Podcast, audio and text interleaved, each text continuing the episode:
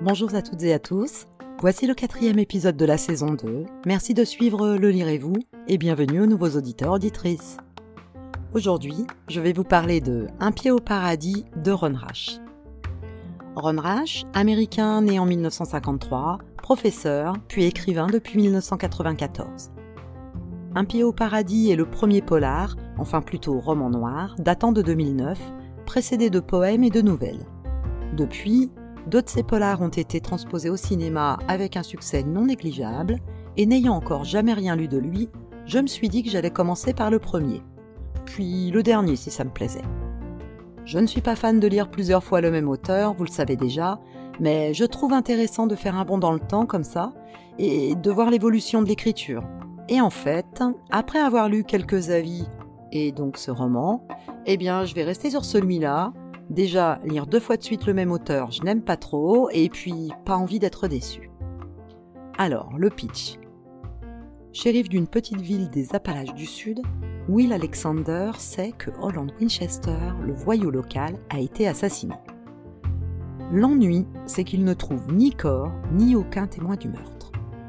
Raconté avec simplicité à travers les voix du shérif, d'un fermier voisin, de sa superbe femme, de leur fils et de l'adjoint, Un pied au paradis a marqué la naissance d'une des plumes les plus fines et singulières de la littérature américaine.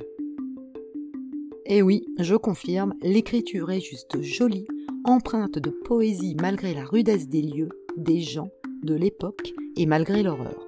Et encore, l'horreur si on veut, selon le point de vue. À la base, un roman noir, oui, je le classe plus dans roman noir que roman policier, il n'y a pas de véritable enquête ni de suspense, mais le sujet ne m'aurait pas attiré du tout. La campagne rurale des Appalaches dans les années 50, sauf qu'il m'a emporté pas dès la première partie, racontée par le shérif, qui se lit très bien et où on se dit qu'on va suivre l'enquête et essayer de deviner jusqu'au bout. Pas du tout. Dès la deuxième partie, Annie, la femme, nous dévoile ce qu'il en est, ce qui n'a rien gâché à mon plaisir. Au contraire, j'ai commencé à le dévorer dès qu'elle raconte sa version. Et là, je ne l'ai plus lâché. Déjà, on parle d'une autre époque, celle des années 50, là où la Deuxième Guerre mondiale était encore toute fraîche, là où la guerre de Corée également, suffisamment pour que les hommes revenus soient encore jeunes et frappés par ce qu'ils venaient de vivre. Là où l'on craignait encore les sorcières en vie, les rebouteuses, et là où surtout si le couple était infertile, eh bien il restait infertile, avec tous les drames que ça a pu engendrer, tous les problèmes de couple en découlant, parce que oui ma bonne dame, à l'époque, on ne divorçait pas au moindre souci. On est clairement dans une autre époque, et moi qui suis une inconditionnelle de Jean Giono, je le mets au même niveau. Cette façon de décrire en douceur la violence humaine sans jamais tomber dans la littérature régionaliste, mais décrire les paysages aussi rudes que la population, les gens simples qui vivaient de la terre, des plantes, qui n'étaient pas envahis de tablettes et autres portables, bon, je m'égare. On va donc écouter cinq protagonistes raconter leur version de l'histoire chacun leur tour, et le livre sera divisé ainsi. Ces romans chorales sont tous bons ou tous mauvais, et là c'est juste excellent. L'écriture est fine, ciselée. Ron nous raconte les sentiments, les paysages, les saisons, les rancœurs, d'une façon tellement juste qu'on a les personnages face à nous.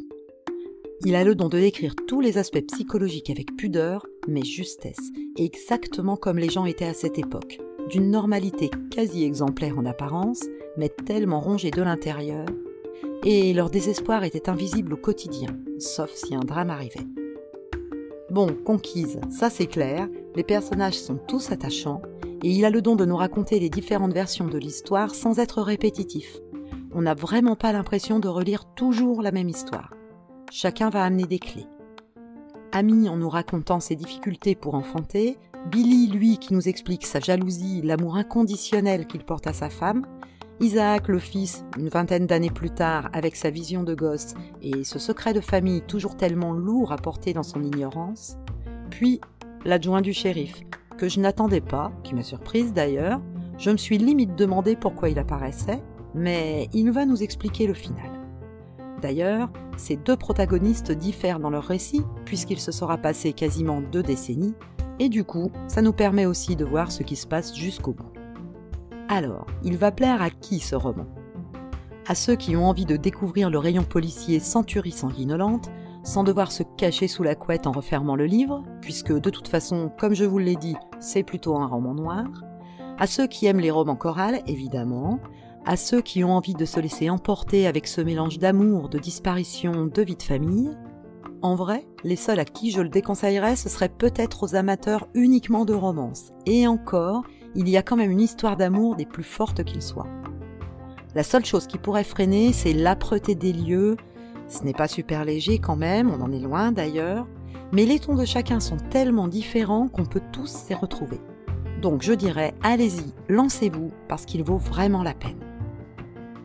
Un pied au paradis de Ron Rash que vous ne trouverez pas en grand format, à part en occasion puisqu'il est épuisé, dans la collection Livres de poche depuis 2011, en e-book, mais pas en livre audio pour le moment.